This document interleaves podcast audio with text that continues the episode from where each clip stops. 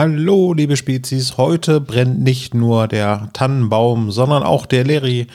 Hannes und ich reden über die Hörspielserie Larry brennt und ihr könnt passend zu dieser Folge ein Hörspiel gewinnen. Und zwar ein Überraschungshörspiel aus unserem Fundus. Das wird noch nicht verraten, aber wenn ihr das gewinnen wollt, dann schreibt einen Kommentar zu dieser Folge am Tag des Erscheinens auf spezialgelager.de und ihr nehmt automatisch an der Verlosung teil. Und jetzt viel Spaß bei Larry Brennt.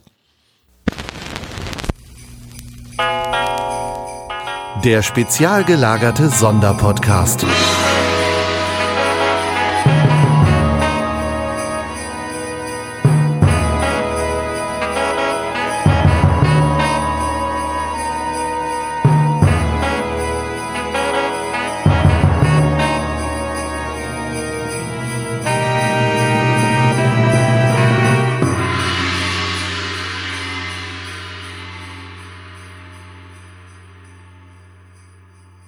Ho, ho, ho. Willkommen bei einem neuen Kalendertürchen. Und heute habe ich mir mal das Moderationskärtchen geschnappt und begrüße euch Spezies zu einer Besprechung von Olaf. Hi. Und mir zu Larry Brand. Du hast nur ein Moderationskärtchen, hast du sehr, sehr klein geschrieben, ne? Ja. Oder das Kärtchen ist äh, DIN A-5. Also auf deinem Fingernagel, äh, Fingernagel geschrieben. Okay. Ja, nicht schlecht. Ja, Larry brennt. Ich freue mich. Habe ich dir angedreht, ne?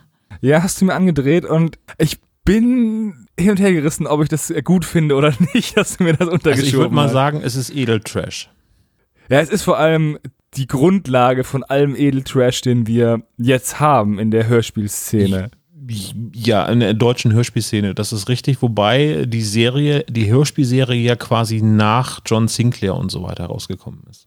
Wie John Sinclair hat Larry Brand eben auch als Heftromanfigur das Licht der Welt Mhm. erblickt. Und es war nun mal sozusagen die erste Figur, die diesen Weg gegangen ist, den dann auch John Sinclair gegangen ist. Also, dass es dann aus dieser Silberkrimi-Reihe, so Gruselschocker oder wie die alle heißen, dann eine eigene Serie geworden ist. Mhm. Ja, richtig. Ja.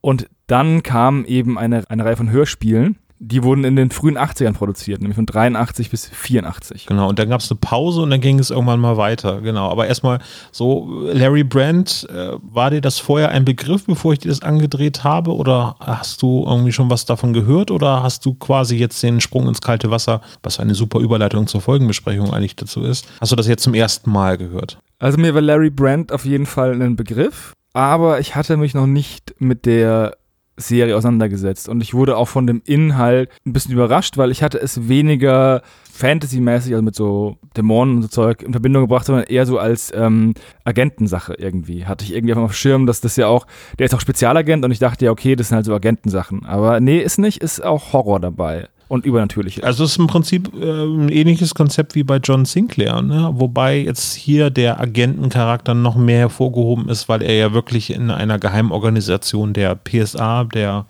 persönlichen Schutzausrüstung. der äh, psychoanalytischen Spezialabteilung. Der Name Spezialabteilung gefällt mir schon mal sehr gut, ne? Ja, spezialgelagerte Sonderabteilung. genau. Und er ist im Prinzip ein James Bond, der auch gegen Monster kämpft. Ne? Also noch mehr als John Sinclair eigentlich, weil John Sinclair, ja, ist auch irgendwie ein Agent, der gegen Dämonen und so kämpft. Aber ähm, hier hat man noch so ein bisschen mehr, mehr Pulp drin, finde ich so. Ich habe nicht alle Folgen gehört von dem alten, von der alten Hörspielserie, aber gerade die erste, die wir dann besprechen werden, die Irrfahrt der Skelette, die hat ja per se nichts Übernatürliches. Also das ist halt so Wissenschaftsfiction. Ja. Und in der zweiten, ich weiß nicht, ob es die zweite ist, ist dann ja das mit diesen vielen Herzen und so, die und diesen untoten Wesen. Also da ist es dann schon dämonisch. Also die geben so die Klinke in der Hand, aber ich würde trotzdem sagen, dass meine Einschätzung ist, dass es mehr von diesem, der böse Doktor möchte einen Todesstrahl bauen, als wie bei John Sinclair, die Hölle kommt zur Erde ist. Ja, so eine, so eine Mischung, ne? Also aus beiden, mhm. ne? Genau. Also Dracula sozusagen, das in der späteren Serie, das ist bei den Hörspielen nicht mehr der Fall, kommt halt alt auch vor. Es gibt halt auch einen Erzbösewicht, der auch ganz menschlich ist, aber eben halt mit dämonischen Mächten kämpft. Aber es ist meistens dann eher es ist halt nicht so die John Sinclair Unterwelt, so die, die quasi mit dem ganzen Pantheon der Dämonen äh, spielt, sondern es sind halt ja meistens immer einzelne Monster der Woche so, ne?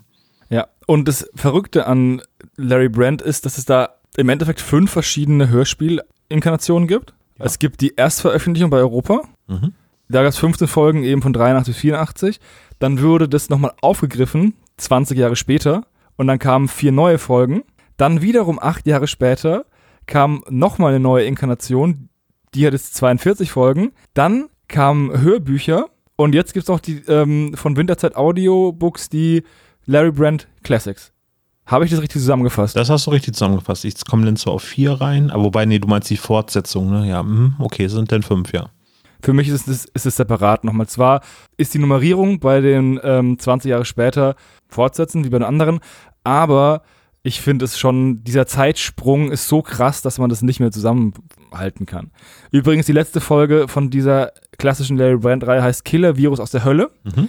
Die spielt in der Zukunft, nämlich zur Zeit. Aus der Zukunft der Serie, also im Jetzt, oder? Nein, ich meine, ich meine wegen Pandemie und so. Das war ein Witz. Ah, okay. Äh, Entschuldigung, es ist für mich auch schon die sechste Stunde, deswegen ist mein Name. Für Olaf, für mich ist es auch die sechste Stunde. Mhm. Den, den Spruch wollte ich schon immer mal dem Tom an den Kopf werfen. Ja. Vielleicht mache ich Ich das glaube, ich habe das schon mal gemacht im Podcast, aber er ist irgendwie auf dem Ohr ist echt total taub. Auf dem Ohr ist er blind. Mhm. genau. Liebe Grüße, Tom. Genau, also der Sprechercast von äh, äh, 2003, 2004 ist ähm, sogar der gleiche wie bei der alten Serie. Also, wobei, nee, der Erzähler hat sich geändert, weil Günter König gestorben ist. Äh, Wolfgang Was für eine lausige Ausrede. Ja, äh, Einfach tot der, der sein. hat sich einfach angestellt, genau. Aber Larry Brandt wurde dort von Rainer Schmidt gesprochen und äh, es gibt noch ein paar andere Protagonisten, wie zum Beispiel David Gullen, äh, also alias X-Ray 1. Das ist der drei Engel für Charlie. Charlie nur eben in der Welt von Larry Brandt, weil keiner seiner Agenten hat ihn jemals zu Gesicht bekommen. Der auch eine übernatürliche Fähigkeit hat. Also da ist schon ein bisschen äh, Science Fiction oder eben äh, Fantasy eben mit dabei, weil der kann Gedanken manipulieren. Ja, genau. Also der ist so ein Suggestionskünstler eigentlich und kann das halt auch wahrscheinlich auf übernatürliche Art und Weise. Das wird nicht ganz so klar gemacht in den ersten Folgen. Nee, Rüdiger Schulzki ist das. Ähm, wir kennen ihn alle von den drei Fragezeichen oder von die mit dem roten Halsband. Äh, und äh, Michael Haag, äh, der geliebte Michael Haag von Tom, der macht die Zeitansage. Samstag, 14 Uhr. Und so weiter und so weiter. Ja, das sind so ähm, die, die Stammsprecher. Dann gibt es halt noch weitere wiederkehrende äh, Personen, äh, Agentenkollegen, nämlich X-Ray 7 und äh, Morna, äh, die von Henry König und Heidi Schaffrath gesprochen werden. Aber äh, ich glaube, für die erste Folge sind ganz, ganz wichtig eben Günter König als Erzähler, Rainer Schmidt als Larry Brandt und David Gallen als äh, also gesprochen von Rüdiger Schulzki. Wobei mich noch interessieren würde, das habe ich gar nicht nachgeschlagen, wer den Professor spricht. Den Professor, hast du es nicht rausgehört? Kommissar Reynolds ist das, Horst Frank. Ist er, ist er das? Das ist er, ja. Ja, okay. Ich bin, ich, bin bei, ich bin bei sowas immer mega unsicher. Die hat sich sehr, sehr oft geräuspert, aber er, ich, ich finde die Rolle sehr, sehr gut gesprochen von ihm. Also ich finde die Rolle auch gut gesprochen. Das ist mit die beste Leistung, auch wenn er sehr viel Quatsch erzählt. Aber dazu kommen wir Wie, später. also du als Doktor der Chemie äh, findest, dass das Quatsch ist, was der Professor für Chemie dort erzählt hat? Ich meine, Ja. er ist doch, ein- hat einen höheren Ausbildungsgrad als du genossen, oder? Ja, aber dafür ist er halt jetzt tot. Spoiler. Genau, also das, äh, die Folge hatte ich mir ausgesucht, weil das war die einzige Larry Brand Hörspielkassette, die ich besessen habe, die Irrfahrt der Skelette. Die ist mittlerweile irgendwie auf einem Flohmarkt äh, verkauft worden von mir und seitdem nicht wiedergesehen. Äh, aber es gibt ja Gott sei Dank jetzt ähm, Streamingdienste, die diese Folge ebenfalls anbieten, unter anderem eben halt auch in einer neuen digitalen Fassung. Genau, bei Spotify gibt es sie, da habe ich sie zumindest gehört. Ich wollte jetzt versuchen, ähm, Anbieter zu vermeiden, aber ja, es gibt ja auch dieser und sowas. Wir sind doch jetzt öffentlich-rechtlich. Ach nee, Ach so, das sind wir sind doch das nicht. für Funk nee, oder das was? war was anderes. Ja, es wäre schön, wenn wir ein Funkformat wären, ne? Nee. Nee. Ich wurde erst gestern wieder angemahnt, weil ich meine GZ nicht bezahlt habe. Okay, aber mittlerweile hast du die ja beglichen, die Rechnung, ne? Also für alle Hörerinnen und Hörer. ja, ich bin Wir sind jetzt wieder vorbildlich. safe. Genau, also das war die erste äh, Folge. Das Cover, ähm, wenn wir uns das anschauen, ist ein ähm, Captain Skelett äh, mit einem äh, mit der Titanic, die ihn durchfahren hat. Ungefähr. Also, ja, ich finde es irgendwie sehr. Also man hätte das anders gestalten können auch, und trotzdem die beiden Motive behalten können. Ich verstehe auch nicht, warum dieses Schiff durch den Brustkorb dieses Mann fahren muss. Ja, das ist eine gute Frage und es ist auch nicht das Originalcover des Romans. Es gibt ja auch eine Romanvorlage zu diesem Hörspiel. Das ist damals noch nicht in der eigentlichen ähm, Serie erschienen, sondern das ist noch eine von dieser, äh, wie heißt denn die, Silberkrimi-Geschichten? Äh, Silberkrimi-Grusel, glaube ich. Ich äh, bin da, das ist auch immer so eine Sache. Diese ultra vielen Subserien, die macht es einem recht schwer. Aber ich finde auch, dass Irrfahrt das Skelette des Romancover auch nicht wirklich viel mit der Serie zu tun hat vielleicht mit der ersten Szene. Und selbst da finde ich das Schiff ein bisschen altbacken auf dem Cover. Also man sieht halt einen Wrack von einem Segelschiff und eine Skelett einer Jungfrau nur noch mit blonden Haaren und einem Bikini. Ja, äh, über die Dame müssen wir gleich nochmal ausführlich sprechen. Aber ja, du hast recht. Äh, aber ich finde das andere Cover deutlich schöner gezeichnet als das von Europa. Wobei, ich glaube, das ist jetzt so ein bisschen, es ist zwar ein, es wurde tituliert damals als Hörspiel für Erwachsene von Europa. Und das war so, so ein, na, ich würde jetzt nicht sagen Novum, aber schon irgendwie einer der ersten Serien von Europa, die sich ausschließlich an Erwachsene gerichtet hat. Aber da ist es noch so einigermaßen ähm, kindgerecht, würde ich jetzt sagen. Weiß ich auch nicht. Wobei man sagen muss, dass es trotzdem ja in dem Regal für Kinderhörspiele stand, habe ich gelesen. Mit dem Aufkleber nur für Erwachsene. Ja, ja, genau. Zwinker, Zwinker, nicht kaufen. Ne? Also, liebe ja, Kinder, das ist so wie bei Pornhub, das ist Banner irgendwie, ich bin über 18. Ja. Habe ich gehört. Aber nie benutzt, ne. Kenn ich nicht. Ja, ich finde das Cover von dem Roman besser. Auch wenn das äh, weniger damit zu tun hat.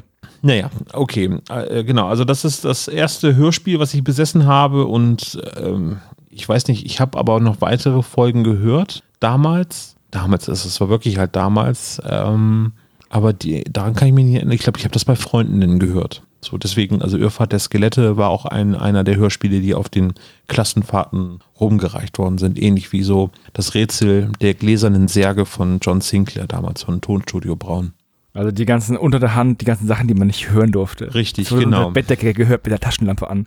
Genau, aus dem Jahre 1983. Äh, Erstszene gleich schlüpfrig, sehr, sehr schlüpfrig, äh, weil es gibt explizite äh, Darstell nee, Darstellungen nicht, aber äh, auf jeden Fall Beschreibungen, ähm, was das Pärchen, was sich auf diesem, was ist das, ein Segelboot? Ja, ne? Das ist eine Yacht. Eine Yacht die kreuzt vor dem Bermuda-Dreieck und die Yacht gehört an einem Millionär, Sohn. Und der ist halt mit seiner, mit seiner äh, Lieblingsfreundin, solche Leute haben ja meistens mehr als eine, äh, ähm, an Bord und die shakern halt ganz ordentlich. Die shakern ganz ordentlich, genau. Ähm, Hannes, ich wollte dich eigentlich einfänglich fragen, ob ich äh, dir den Slip wiedergibst und du gibst mir das Oberteil wieder. Ich äh, podcaste immer oben ohne. eben, das habe ich ja äh, mir eben gerade so. Na, das lassen wir mal. ja, auf jeden Fall, äh, als, als, als jugendlicher Heranwachsender ist mir das damals überhaupt nicht aufgefallen, irgendwie so. Und ich habe das jetzt zur Vorbereitung dieser Podcast-Folge angehört und habe gedacht, hei, hei, hei, hei, hei, das habe ich früher gehört. Hm?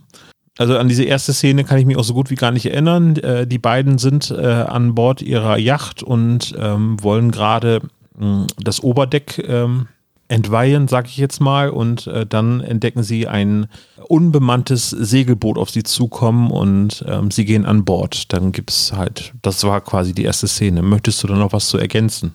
Äh, nee, eigentlich nicht, außer dass ich diesen Ryan, diese Nebenfigur, die nur in dieser ersten Szene vorkommt, als die beste Figur finde in, der ganz, in dem ganzen Hörspiel. Am sympathischsten irgendwie. Weil er seine Freundin schützt? Ja, oder weil er, weil er halt auch im Augenblick, des, äh, wo er halt stirbt, mehr oder weniger noch versucht, so viel zu retten, wie zu retten ist. Und das ist sehr ehrenvoll, finde ich. Ja, was soll er machen? Ich meine, was, soll er jetzt in den letzten paar Minuten seines Lebens irgendwie noch ein Arsch sein? Muss ja auch nicht sein. Ja, aber, ja, ja, klar, aber viele dieser Charaktere, die so reiche Schönlinge sind, sind, werden halt als immer so in Gefahr, als morallos dargestellt. In wie vielen Filmen äh, verliebt sich denn die weibliche Hauptfigur in so einen Schönling, der sie dann super auf den Arsch fallen lässt, wenn die Kacke am Dampfen ist? ja, stimmt. Mein Lieblingscharakter ist Fipsi in dieser Folge. Sagt kein einziges ja. Wort. Irgendwie so. Fipsi ist gut, da kommen wir dann auch noch dazu. Genau. Auf jeden Fall finden die auf diesem, also finden die auf diesem, diesem Boot des Cover 2 die Leichen der beiden Weltumsegler, die halt skelettiert sind. Und anscheinend springt die Seuche eben halt auch auf den äh, Playboy und seine Geliebte über. Und ja, das wird ja noch nicht erwähnt, ähm, sondern es gibt ja einen, einen Sprung erst einmal zu Dr. Evil. Ja, genau, der. Der, der den Mörder, ähm, äh, den Auftragsmörder erstmal um die Ecke bringt. John Smith heißt er. äh, da ist es sehr schön, wie das formuliert wird. Ein Name, der austauschbarer nicht sein könnte. Ja, und das ist dann die, man merkt schon, diese, dieser Mensch, der gerade jemanden in ein Säurebecken gestoßen hat, der ist wohl der Böse in dieser Folge. Und das Überraschung stellt sich am Ende auch als wahr heraus. Dam, dam, dam, dam. Die Folge beginnt ja mehr oder weniger am Geburtstag meines Bruders, ne? Am 9.11.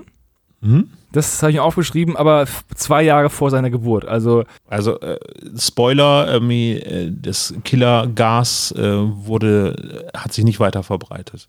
Ja, genau. Also, wir leben alle noch, also alles noch gut. Also der Professor, der tötet halt eben diesen Auftragsmörder, den er angeheuert hat, für insgesamt 6000 Dollar jemanden umzubringen. Das finde ich sehr günstig. Ich habe mir auch in den Ja, das war in den 80er Jahren 80ern. schon vorgestellt, dass 6000 Dollar nicht viel ist, um jemanden ums, äh, um die Ecke zu bringen. Also ich hätte das damals auch nicht für das Geld gemacht. Ja, wie alt warst du da? Sechs? Ja, Da waren 6000 Dollar voll viel. ja, aber ich konnte mir mit 6000 Dollar in Deutschland nichts kaufen. Ja, okay. Vollkommen richtig. Du hättest auch Mark nehmen können. Genau. Oder bestechen. gleich Gummibärchen bezahlen lassen können. so eine Wagenladung Gummibärchen. So, und dann ähm, geht es wieder dann zurück. Also das heißt, man hat den, den So ein doppelt Cold Opener, weil wir haben, sind, sind auf der Yacht, gehen zu dem Typen, gehen wieder zur Yacht und dann werden die Leichen gefunden und dann kommt erst das Intro. Ja, also erstmal geht die Sexszene weiter, weil sie haben eigentlich gerade eine Leiche gesehen und er denkt dann doch nochmal, oh, im Prinzip sagt Ja zum Leben und ähm, er möchte dann gerade an, an seiner Freundin rummachen. Naja, sie ist halt besorgt, sie ist halt besorgt, dass, dass er halt irgendwie schlecht drauf ist. Und er sagt nur, er hat schlecht geschlafen. Er verrät ihr nicht, dass da drüben Leichen liegen. Das stimmt. Aber er hat halt auch einfach die beiden geilsten Sprüche auf Lager, wo er sagt irgendwie, mir fehlt nur ein warmer, weicher, pulsierender Körper an meiner, so an meiner Seite und komm her, ich glaube, deine Brüste brauchen Morgensonne. Ja. Das sind einfach zwei super Sätze, die in diesem Hörspiel fallen. Also an die männlichen Hörerinnen, Hörerinnen, genau. an die männlichen Hörer, bitte schreibt mal in die Kommentare rein, ob dieser Spruch jemals bei euch funktioniert hat. Ich bin gespannt. Und umgekehrt natürlich äh, von den Damen, wie würde der Spruch denn umgekehrt lauten? Also das heißt, wenn man das männliche Pendant zu einer Liaison ähm, bereitschlagen möchte. Ja, äh, es endet quasi mit dem Schocker äh, vor dem Intro, das zum zweiten Mal gespielt wird, äh, dass er feststellt oder sie feststellt, dass seine Hand ähm, sich skelettiert und es unaufhaltsam quasi seinen ganzen Körper zersetzt. Er stirbt und sie stirbt auch, weil sie dann auch an sich selber feststellt, okay, sie löst sich auch in ein Löst Skelett auf. auf. Und dann kommt Döff und wir fliegen im Sauseschritt und bringen die Liebe mit. Hast du meinen Sprung verstanden? Nein, aber ich wollte es einfach jetzt äh, ignorieren und einfach weitermachen und dachte und, und wollte so wirken, als hätte ich ihn kapiert, damit ich halt äh, intellektuell wirke. aber nein. Also äh, ähm, das Lied ähm, von Duff, Kodo heißt das Lied, äh, ist quasi das gleiche Sample, was bei Larry Brand äh, ver verwendet worden ist, das auch von äh, Inga und Annette Humpe quasi produziert worden ist. Ja, das Intro finde ich eigentlich recht witzig, auch wie diese, wie diese ganzen Worte ausgesprochen werden. Das ist ja ungeklärte Morde. Das ist irgendwie ein witziges Intro. Nee, nie reden. Wie redet der denn? Das ist sehr, sehr schwierig. Nee, nee das ist mit Marcel Reichernitzky gerade gewesen. Genau. Aber es ist auch irgendwie cool. Und jetzt taucht eben zum allerersten Mal Larry Brand auf. Und wir sind schon ein paar Tracks in dem Hörspiel drin. Ein, ein paar mehr, und aber dann gibt es halt einen ganzen Rattenschwanz an Erklärungen. Also der Erzähler übernimmt einen sehr, sehr großen Teil in diesem Hörspiel, weil so dieses ganze Konstrukt der PSA, der psychoanalytischen Spezialabteilung, ähm, Die Aussage, der Chef David Gallen. Niemand kennt seinen Namen. Naja, er heißt David Gallen. Gallen wird, äh, glaube ich, ausgesprochen. Ne? Ja. Ja, aber es wird dann halt sehr viel erklärt, was er für Fähigkeiten hat und ähm, wer auch sein bester Agent ist. Es ist natürlich Larry Brand, alias X-Ray 3. Da fragt man sich, wenn. Ähm, Wer ist X-Ray 2? Genau. Das ist, äh, ein, ähm, das ist so ähnlich wie IP-Adressen, die dann irgendwie im Netzwerk so vergeben werden, dass man dort für weitere Verwaltungsinstanzen diesen Namen noch verwenden kann. Deswegen hat man da so eine Lücke gelassen. Nee, keine Ahnung, wer X-Ray 2 ist. X-Ray 7 wird später nochmal häufiger vorkommen. Das ist ein russischer Agent. Also PSA ist eine Geheimorganisation, die über die ganze Welt verteilt ist, bis auf China. Mit 20 Mann. China und Taiwan machen nicht mit. Das erfährt man in späteren Hörspielen. Weil äh, die chinesische und die äh, taiwanische äh, Regierung eine Zusammenarbeit mit der PSA abgelehnt hat. Aber es gibt halt nur 20 Agenten. Also es gibt eigentlich nur 19 Agenten. Wenn der eine X-Ray 1 ist und der letzte X-Ray 20 ist. Hier gibt es ja nur 18, weil zwei ist ja reserviert. Zwei ist reserviert, genau. Also, gibt's, also es sind arg wenig Leute, die sich da im Untergrund unter New York tummeln, aber nichtsdestotrotz wird Larry Brand gleich auf eine wichtige Kreuzfahrt geschickt. Nee, die Frage ist, wie viele Doppel-Null-Agenten gibt es? Es gibt ja auch nur neun Doppel-Null-Agenten. Oder gibt es Ja. 0010? Das ist, ist mir auch geil. 000. Ja, weiß ich nicht. Die Nullen Doppel-Null-Agenten kommen ja auch nicht so oft vor, also andere Doppel-Null-Agenten meines Wissens. Also ich kann mich erinnern, in der Szene mit dem Fabergé-Ei ähm, wird der eine Doppel-Null-Agent erschossen. Mhm. Ähm, ich glaube, das ist, boah, ist ein Pierce Brosnan Bond. Ich nagel mich auch nicht drauf fest. Also bei Goldfinger ist auf jeden Fall 006 der Bösewicht. Spoiler. Den wollte ich vorher noch. Naja, egal. Ja, nach dem Infodump des Erzählers kommt nämlich ein neuer Infodump von ähm, X-Ray 1, der mehr oder weniger die wichtigsten Eckpunkte der ganzen Mission macht. Eben, dass diese Segelboote voller Skelette aufgetaucht sind und dass der böse Professor wahrscheinlich den einen Typen umgebracht hat, um an sein Kreuzfahrtticket zu kommen. Mhm, genau. Das ist auch ein sehr, sehr, sehr niederes Mordmotiv, muss ich ganz ehrlich sagen. Und dieser Professor war halt beim Pentagon angestellt und äh, ABC-Waffenexperte, bevor er dann durchgedreht ist. Also er hat einen Nervenzusammenbruch und wurde dann entfernt. Und es gibt nichts Besseres, als Leute in Stresssituationen noch mehr Stress zu machen, indem man sie fallen lässt. Meinst du, dass das jetzt psychologisch nicht ganz okay war von dem? Oder? Hm. Ja, ich glaube, es, es ist so Super Schurken Origin Story. Also ist halt nicht so clever.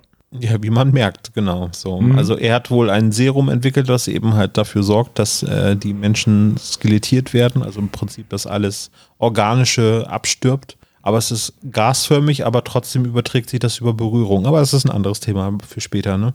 Mhm. Das ist ein Ja. anderes Thema für Wissen macht A. Larry Brand ist gar nicht so begeistert, aber man äh, merkt dann sofort, dass David Gardner natürlich ganz andere ähm, Register ziehen kann, indem er ihn einfach mit seinen Fähigkeiten quasi dazu überredet, diese Mission anzunehmen. Weil Larry Brand sieht eigentlich keinen großen Fall, ne? Ja, aber ey, wenn dir jemand sagt, hier machen wir eine Antillenkreuzfahrt und guck mal nach, ob dieser Typ verrückt ist, dann sage ich, Bin schon weg. ich, ich hole meine Hawaii-Hemden aus dem Schrank und bin auf dem Weg. Richtig, ja. Also, dieses Schiff heißt Andrea Morena und da checkt dann auch Mr. Brand ein und trifft dann nicht nur auf den bösen Professor dort, sondern auch eine sehr attraktive junge Dame, die dann sofort die Mission gefährdet, weil Larry Brand die ganze Zeit mit ihr abhängt und den Professor einfach die ganze Zeit machen lässt. Ja, aber es ist ein klassisches Bond-Girl, äh, Brand-Girl. Gibt's das Brand Girl? Das weiß ich nicht. Äh, doch, gibt es ja. Es gibt natürlich immer Liebeleien so. Aber eigentlich, naja, das ist, äh, wir wollen nicht zu viel spoilern. Und dann kommen noch ein paar andere Nebencharaktere, die eigentlich nicht der Rede wert wären, Außer wenn Fipsi. sie nicht, wenn sie nicht so dermaßen menschenverachtend vorgestellt werden würden. Die Frau, diese Miss Hangslow, Ja. Emily Hangslow, wird als sehr, sehr fett vorgestellt. Und in der Abmoderation der Szene heißt es, dass der Professor die dicke Frau und ihre hässliche Enkelin verlässt. Diese Fipsi hat nichts gemacht, weil sie einfach diese super miese Beschreibung als hässliche Enkelin einfach voll reingedrückt. Du, PC ist eher nur ein Vorschlag, ne? Also ja, kann man machen, muss man aber nicht so. Das ist so geil. Also, ja, die sind auch noch dabei. Die sind aber halt auch, sie sind ein bisschen Comic Relief, würde ich sagen, ne? Total, ja. Aber äh, ja, weiß ich nicht. Also, vor allen Dingen, äh, es wird am Ende, dann gibt es noch eben eine Szene mit, äh, mit der, der Dame. Sie muss halt einfach vorgestellt werden, damit ein Opfer halt auch nicht nur ein, ein namenloses Opfer ist, sondern dass es etwas ist, wo man quasi versteht, äh, wie, wie schlimm das ist. Na, weil wenn das jetzt eine Person auf der, von der Besatzung stirbt, äh, dann wäre es nicht so spektakulär, als wenn man eben eine Rolle eingeführt hat, die dann eben später eben aus, aus dem Leben scheidet. Ja, vielleicht, aber wenn du halt jemanden umbringen möchtest mit einem gewissen Impact, dann soll die Figur halt auch liebenswert sein, ne? Also, das, wenn du denkst, ja, endlich ist er tot, ist es immer, ist immer schlecht. Das ist immer schlecht. Naja, aber so, so schlecht ist der Charakter jetzt nicht so, genau. Also auf jeden Fall, Larry Brand ist auf dem Schiff angekommen. Er soll sie, äh, soll den Professor beschatten, lernt aber eben halt auch noch äh, sein Brand Girl kennen, ähm, die die schönste Frau ist, die er bisher in seinem Leben getroffen hat. Und der Professor hat, nimmt einfach seinen Giftgascontainer mit aufs Boot, ne? Mhm, In so einer Metallkiste. Ja. Und hat nichts Besseres zu tun, als die, die aus dieser Kiste rauszunehmen und unter sein Bett zu schieben. Ja, genau, damit es dann äh, bei, bei stärkerem Wellengang natürlich dann auch garantiert aufgeht. So. Ja. Ja, dann kommt halt so ein bisschen ähm, auf dem Boot, dass Mr. Brand und diese Miss Otrami, so heißt die Frau, sich ein bisschen, auch ein bisschen schäkern. Und dann ähm, kriegt Larry Brand einen Korb und die Miss Otrami verschwindet in ihrem Zimmer. Also Nicht, nein, nein, nein, nicht einen Korb, sondern den Korb seines Lebens bekommt er. Er muss in den Schlaf weinen und an der Bourbonflasche schnuckeln die ganze Zeit dabei, um das we- wegzubekommen. Er hat ja auch noch eine gute Flasche auf dem Zimmer. Das hat er, sagt er ja auch. Fälle. Ne? Für den Fall aller Fälle, ja. Ja. Am nächsten Tag taucht auf jeden Fall die Miss Otrami nicht auf und er sucht sie dann auch in der, findet sie aber nicht und dann schaut er mal nach bei dem Professor und findet dann halt dort die skelettierte Leiche von der lieben Dame. Genau, der Professor ist umtriebig, äh, also er schätzt keine Gesellschaft, nicht von der alten, hässlichen, fetten Dame, sondern ähm, Und auch nicht von ihrer hässlichen Enkelin Fipsi. genau, äh, sondern er zieht es vor, einen, einen drittklassigen Western im Kino zu gucken, damit er eben sich der Gesellschaft entziehen kann. So, so kam das Ganze Mhm. zustande. Und dann fängt er auch schon an, irgendwie einen Crewman zu töten, weil er das Ja. Schiff in seine Gewalt äh, bringen möchte. Und dann gibt es ein ganz herrliches Gespräch zwischen dem Professor und dem, was ist das, der Funker. First Mate so, oder? Der Funke halt. Der Also Funker der- ist es, stimmt. Er, ist- er möchte die Funkanlage zerstören, genau. Und der, der, der Funker selber ist ein sehr taffer Kerl, muss man mal so sagen. Und ähm, Ja, auf der anderen Seite, wenn ich ein alter Mann, wenn dich ein alter Mann mit so einer Sprühflasche bedroht, würdest du auch ein harter Kerl sein, oder? Auf jeden Fall, ja. Oh, ich habe hab eine Achsspraydose. Gib Oh. mir dein Geld. Da Wow. kommt drauf an, welche Geruchsrichtung das ist bei Axt, ne? Da musst du vorsichtig sein. Gibt es ja die diverse komische äh, Rezepturen bei Axt mittlerweile. Irgendwie, keine Ahnung, Motoröl, äh, Pommes frites oder irgendwie sowas gibt's. Ich wollte heute mein Axe-Spray neu kaufen, das Mo Mojito Zedernholz, weil ich es voll gut finde. Gibt's nirgendwo mehr. Ich bin verzweifelt. Oh mein Gott. Also, liebe Spezies, wenn ihr noch eine unbenutzte Packung Ich nehme auch eine halbvolle Dose. halb voll, äh, was ist das? Zitronengras? Nee. Nein, Mojito, Mojito. und Zeder Zederholz. Oder Ebenholz. Nein, ähm, ich glaube, es ist Mojito. Okay. Kannst du dir nicht einfach Mojito auf die Brust schütten? Oder? Ja, Mojito und Cedarwood heißt es. Das ist so eine grün-gelbe Sprühdingsbums. Das meint es leer, ich habe keins mehr. Ja, also bitte meldet kacke. euch, äh, der, die Not ist groß beim Dr. Knobel, ja. Die Sache ist ja die, dass ähm, wir dann ja auch bald wieder live auftreten und da möchte ich ja nicht stinken. Also ist auch gut für euch, Spezies, die da hingehen. Aber egal. Auf jeden Fall tötet der Professor den Mann, der dann im Nachgang noch als Familienvater bezeichnet wird. So ein bisschen. Das muss doch nochmal erwähnt werden. Es, This is going sad. Uh, so. Wie die Szene bei Austin Powers mit der Walze. Ja. Dabei hatte ich mich doch gerade an ihn gewöhnt. Äh, aber eben die Bezeichnung, ich, ich kenne das als, äh, heißt das Atomisi Atomiseur? Heißt das? Ist das die Das heißt wahrscheinlich nicht Atomiseur. aber so wird es genannt, ne? So, es klingt dann einfach cooler als Sprühding oder Falcon. Ah, Aber heißt es nicht, äh, ja, ist egal, komme ich jetzt nicht drauf. Vaporizer oder sowas heißt das nicht so, ist was anderes. Ja, Ne? irgend, wahrscheinlich eher Sprühvernebler oder so. Hm. Gibt bestimmt einen richtigen Terminus dafür. Aber Atomiseur passt halt einfach zu diesem ganzen Sci-Fi-Wissenschaftsblabla, Das was da die noch- ganze Zeit Das kommt. ist halt noch klein, feinerer Staub, also, also oder noch feineres Aerosol. Wenn die Atome nochmal getrennt. so So- atomisiert er. So funktioniert heutzutage Kernkraft. Einfach, man nimmt einfach so einen Zerstäuber, der so eine kleine Öffnung hat, dass wenn man drauf drückt, dass die Atome gespalten werden. Genau. Und dann spr- sprüht man am besten gleich auf die Steckdose, weil dann ist der Strom auch gleich drin. Wahnsinn, dass wir in diesem Podcast hier auch noch das Energieproblem der Welt lösen können. Larry Brand sucht auf jeden Fall den Professor und findet ihn auf der Brücke, wo er halt mit seinem Atomiseur den Captain bedroht. Und dann kommt es halt zum einem Dialog zwischen dem Professor und äh, Larry Brand. Und dieser Dialog hat mich so hart cringen lassen auf allen Ebenen. Ja, die Erkenntnis des Professors ist, dass er sehr, sehr schlau ist, Larry Brand. Ich habe gedacht, oh Gott, ist der dämlich. so. ja, also er droht halt, dieses Giftgas freizusetzen und Larry Brand weist ihn darauf hin, dass sich Gas in alle Richtungen ausbreitet, wenn man es dann loslässt. Mhm. Und darauf sagt der Professor halt, ah, ich bin von ihren fundamentalen Grundkenntnissen beeindruckt. Jeder, der schon mal gefurzt hat, weiß, dass sich Gas in alle Richtungen ausbreitet. Aber Oh es werden Mann, zwei Gadgets etabliert, also die Funkstation ist kaputt. X-Ray 3, Larry Brand droht ihm mit einer Laserwaffe von der Marke Smith Wesson. Ob da irgendwelche, ja, ob da irgendwelche Gelder geflossen sind? Nee, ich glaube, das klingt einfach cooler, weil ob so eine Smith Wesson, genau wie die Beretta und, und hast du nicht gesehen, Walter PPK, das sind halt einfach so ja, aber das ist ja eine. Laserstrahlpistole von Wissen Wessen. Ja. Ich stelle mir die eigentlich vor wie, wie, einen, ähm, wie einen normalen Revolver und der hat halt einfach fünf, also sechs Laserpistolenkugeln in der Kammer und wenn du dann schießt, kommt ein Strahl raus und dann musst du halt dann später die Hülsen rausnehmen.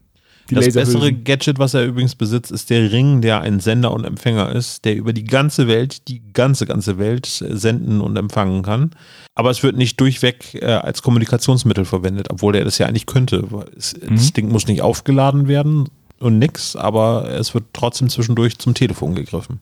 Ich finde es so geil, wie der Professor halt sagt, dieses Serum, also dieses Giftgas, zerstört das Protoplasma. Also das löst einfach, das ist so aggressiv, dass es einfach alles auflöst. Mhm. Da sage ich, oh, bis auf die Knochen. Dann sage ich, okay, das lasse ich mir eingehen. Aber dann sagt er, er ist dagegen immun, weil in seinem Blut ein Antiserum ist. Jetzt denke ich mir, das Blut ist nicht oben auf der Haut. So. Ähm, das heißt, die ganze Haut müsste weggefressen werden, bis du Blutband und dann würde erst das Antiserum wirken. Ich kann ja auch nicht sagen, ich trinke 5 Liter Wasser, jetzt bin ich feuerfest. Nee, du musst sechs Liter trinken, das ist doch, steht auch in jeder Anleitung drin. Ja, also es gibt ja bei Giftgasen gibt es ja schon verschiedene Mechanismen. Also das eine, so Senfgas oder so, das äh, reagiert einfach auf dir ab oder in dir ab, bildet hochreaktive Spezies und die vernichten einfach alles. So, in deinem Körper. Spezies, äh, hochreaktive Spezies, Spezies. Spezies genau. Mm. Und die vernichten einfach alles in dir und lösen dich halt einfach auf. Dagegen hilft kein Antiserum. Aber zum Beispiel so Saringas oder Tabungas, was die Nazis hergestellt haben, das sind Organophosphate, die ganz gezielt mit verschiedenen Proteinen im Körper reagieren, dann den ganzen Stoffwechsel zum Erliegen bringen und dann erstickst du einfach. Dagegen könnte es ein Antiserum geben, aber nicht irgendwie beide Aspekte haben können. Also, dass man, dass der, dass der Gegner sich cool auflöst, aber dass man dagegen immun ist, wenn man dann eine Lutschtablette isst. Verstehe. Abgesehen davon, dadurch, dass das ja so, also das reagiert ja ab. Das heißt, irgendwann ist nichts mehr da, weil ja alles reagiert hat. Also die Sache, dass sie das freisetzen wollen, dieser, dieses Sprühteil und das ganze Schiff klappt halt nicht. Weil irgendwann sind diese paar äh, Milliliter aufgebraucht.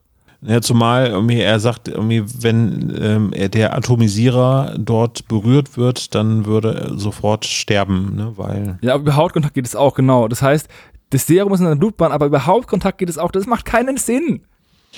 nee, es ist halt ein super, deswegen ist er Professor und du bist nur Doktor. Ja, weil, weil wenn ich Professor wäre, würde es voll Sinn machen. Richtig, genau. Es gibt ja auch jetzt eine fünfte Kraft, die entdeckt worden ist in der Physik. Das ist ja auch sehr, sehr spannend. In der sechsten Dimension. Aber ich habe die Beweggründe des Professors nicht ganz verstanden. Das ist aber e- ehrliche Sache.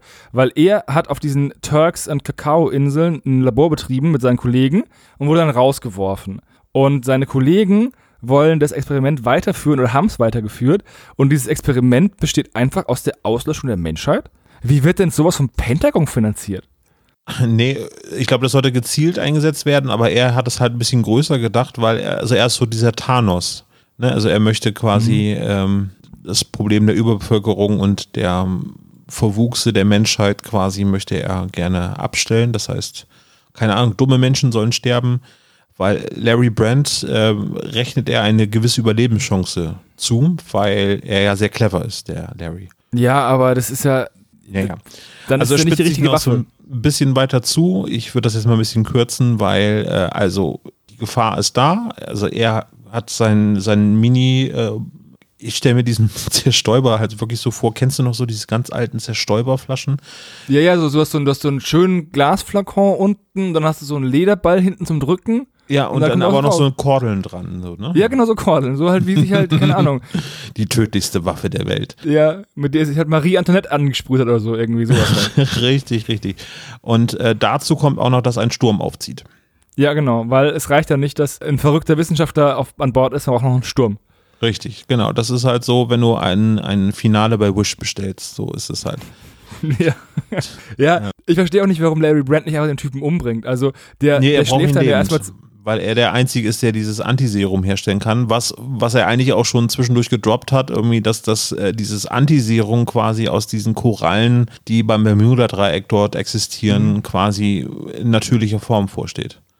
Ja, aber wenn man einfach den Typen umbringt, der das Giftgas freisetzen möchte, ja. dann braucht man kein Antiserum mehr, weil das Giftgas nicht freigesetzt wird. Richtig, aber ähm, selbst wenn dieser Vaporisierer runterfallen würde, dann wären ja sofort alle kaputt. Ja, es ist, es ist ein bisschen nicht ganz durchdacht, die Story, muss ich sagen. Die hatte ein oder andere eine Lücke, würde ich mal sagen, weil ich es auch nicht einsehe, warum also X-Ray 1 keine Hilfe schickt zu Larry Brand. Nee, ich meine, vor allen Dingen könnte X-Ray 1 äh, mit dem Professor reden und ihn quasi Gedanken manipulieren und sagen, hör mal auf mit dem Scheiß. Ist auch wieder wahr. naja, aber okay, das ist halt irgendwie so. ja, das ist halt genauso wie, als würde John Sinclair das Kreuz einfach die ganze Zeit vorm Hemd tragen. Dann hast du halt 90% der Story nicht mehr. Ja, also auf jeden Fall kommt es halt ähm, dann, also spitzt sich zu, ähm, ein Sturm zieht auf, ähm, der Professor ist halt nicht zu überwältigen eigentlich, ne, weil Larry ihn ja lebend haben möchte und er ist, ansonsten hat auch keinen Plan.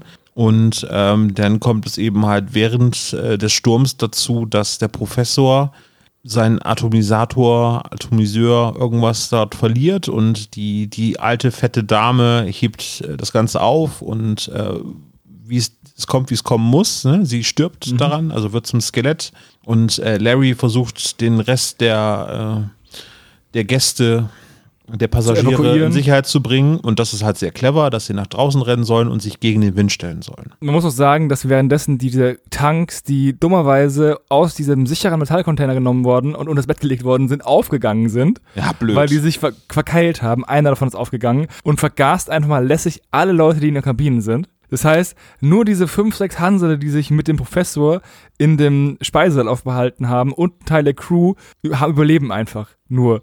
Und deswegen bringen die auch nur drei Rettungsboote ins Wasser, weil mehr brauchen wir nicht mehr. Es, es, klingt übrigens so, dass der Kapitän die ganze Zeit schon in den Rettungsbooten ist. Holt die Leute her und so weiter. Und dann sagt der Erzähler dann am Ende noch, der, der Captain hat als letzte, nachdem Larry irgendwie ins zweite Boot gestiegen ist mit Fipsy zusammen, ist der Captain der letzte gewesen, der das äh, Schiff verlassen hat. Also außer die, die alle schon hops gegangen sind. Ja, aber das weißt du ja nicht. Du kannst ja nicht sagen, dass die alle hops gegangen sind, ohne nachgeguckt zu haben. Also wenn der Captain nicht in jede Kabine geschaut hat, kann dann einfach jemand liegen.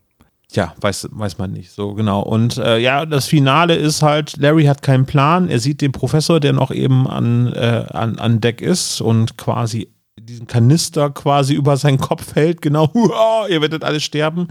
Und dann kommt seine Laserwaffe zum Einsatz. Ähm, und er trifft und, noch nicht mal. Nee, genau, also er ist ein exzellenter Schütze, aber eben bei dem Wellengang musste er leider eben halt daneben schießen und trifft durch Zufall den Totenkopf auf diesem ähm, dem Gefäß. Äh, der explodiert und wie es der Zufall will, ist dieses Aerosol brennbar. So. Ja, das macht es bei weitem ungefährlicher, weil jetzt kann, hätte Larry Brand den Typ auf ein Feuerzeug abwehren können, ne? Also. Das wäre sehr schön gewesen, irgendwie, der, der Professor steht dort mit seinem Flakon dort und sagt, Mr. Brand, ich könnte, ich könnte sie jetzt besprühen. Und dann zieht Larry Brand sein Feuerzeug raus und sagt, und ich könnte sie anzünden. Ja. Oder er nimmt einfach seine Axt, Mojito und Cedarwood-Dose ja. und hält die vor sich hin und tscht. Na egal aber die Beschreibung finde ich sehr, sehr spektakulär. Also das heißt, ähm, Larry schießt auf diesen Kanister, der explodiert und ähm, es geht ein Feuer durch die, äh, durch die Luft. Ähm, also das ganze Gas verbrennt und ähm, die sind zufällig auch an dieser Insel, wo die ähm, Werkstatt ist oder sein, sein Labor vom Professor. Die Turks und, und Kakao-Inseln. Genau, und von da aus, äh, da verbrennt auch alles. Das heißt, es war der perfekte Zeitpunkt, wo Larry geschossen hat und hat damit die Welt gerettet. Im wahrsten ja, aber ich, ich verstehe ne? halt nicht. Es kommt zu einer Kettenreaktion zwischen den in dem Sturm austretenden Molekülen dieses Kampfgases, die sich entzünden, gleichzeitig aber auch mit allen anderen Kampfgasmolekülen, die jetzt schon auf der Welt in der Luft sind und denen, die vielleicht in den Tanks sind auf den Turk- und Kakao-Inseln. Ja. I call this bullshit. Ich verstehe nicht, was du meinst. Fipsi hat es überlebt. Das ist das Wichtigste. Diese hässliche äh, Enkelin. Enkelin. das ist voll der miese Diss. Die hat gar nichts gemacht. Die wird Nein. die ganze Zeit von ihrer äh, super unhöflichen Großmutter malträtiert und als dumm und inkompetent hingestellt. Und so fipsi wir gehen. So aus dem Motto wie so ein Hund. Die ist jetzt frei, das freut mich für sie. ja. Ja, ähm, vielleicht darf sie in der nächsten Folge mal was sprechen, irgendwie so, auf Ja. jeden Fall. Oder wahrscheinlich ist die jetzt ein Keks, so, weil sie traurig ist. Ja, Larry Brand ähm, erwacht dann im Krankenhaus äh, in Nassau auf den Bahamas und X-Ray 1 überbringt ihm die, ähm, die gute Nachricht, dass sich die Leute auf den Turks- und Kakaoinseln irgendwie äh, selbst in die Luft gesprengt haben, aus Versehen. Und aber aber sehr cool gemacht, irgendwie so, er wacht auf und sagt, ja, mir hier, ein Mann hat ihnen hier was, äh, diesen Brief hingelegt und dann, wo ist der? Und der ist leider schon weg und er hat es leider nicht geschafft, dass er X-Ray 1 zu Gesicht bekommt. Genau. Und dann endet das, endet diese wunderbare Folge. Wie viel, wie viele Skelette gibst du ihnen? Von fünf Skeletten Maximum, wie viele Skelette gibst du der Folge? Ah, weil da viel Nostalgie bei mir dabei ist, gebe ich dort vier Skeletthände. Vier, okay, dann gebe ich zwei, dann sind wir bei drei, da kann ich, kann ich mich so ein. Also, es ist halt, es ist halt dieser klassische Wissenschafts-Sci-Fi-Bubble-Bullshit, der da erzählt wird, der halt einfach vorne und hinten nicht stimmt, aber cool klingt. Protoplasma klingt einfach cool. Auf jeden Fall, ja. Und dann geht's halt äh, schon bald weiter mit einem neuen Fall. Es gibt also noch einige Fälle, die Larry Brand in der Hörspielreihe, Lösen kann. ja, Es gibt immer, äh, hier 19 gibt es ja von der alten Serie mit der Neuauflage und dann gibt es ja noch diese 42 anderen Fälle, die man sich da anhören kann. ja. Die dann haben dann auch super schnittige Namen teilweise. Amöber saugt die Menschen aus, zum Beispiel, ist Folge 28. Es gibt schöne Namen. Genau, also äh, empfehlen kann man auf jeden Fall die alte Serie nochmal reinzuhören. Ob sie jetzt gut gealtert ist, sei mal dahingestellt. Ich verweise auch auf ähm, Dreamland Grusel. Dort gibt es eine Folge, wo es äh, in einem Altenheim einen Larry gibt, äh, der ebenfalls gesprochen wird von Das ist Folge 25, meines Wissens. Richtig.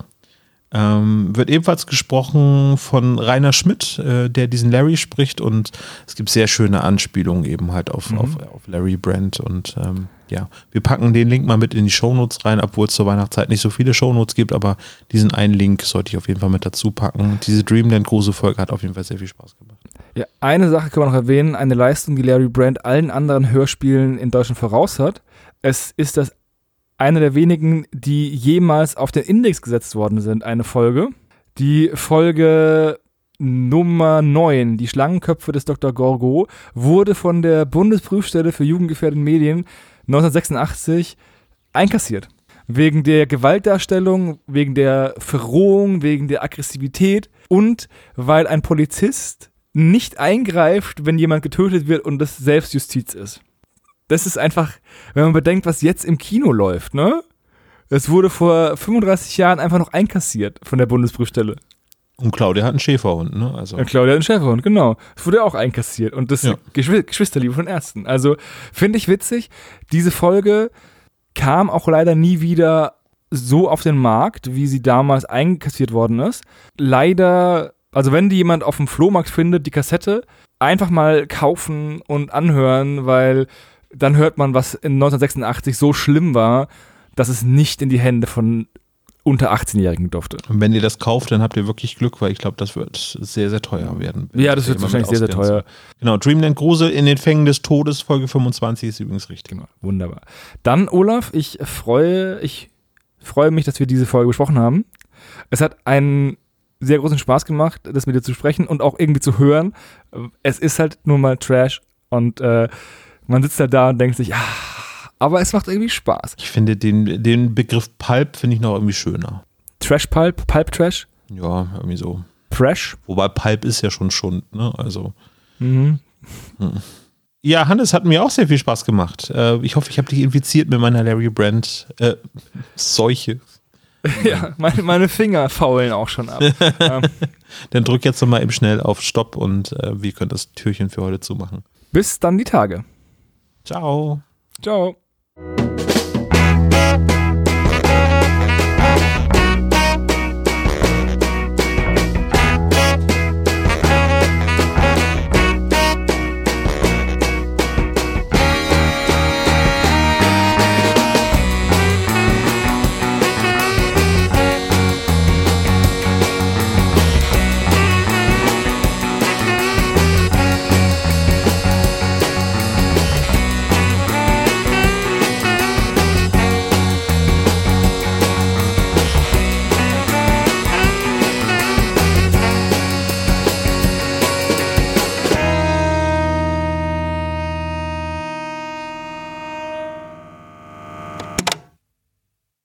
Das war der spezial gelagerte Sonderpodcast. Ihr könnt die Jungs unterstützen über patreon.com slash spezialgelagert oder über paypal.me slash spezialgelagert. Der SSP bedankt sich recht herzlich bei Dr. Orgel für das tolle Intro und der Station Voice Heinz Kreinbaum. Der SSP ist ein Hobbyprojekt und steht in keinem Zusammenhang mit Kosmos oder Europa.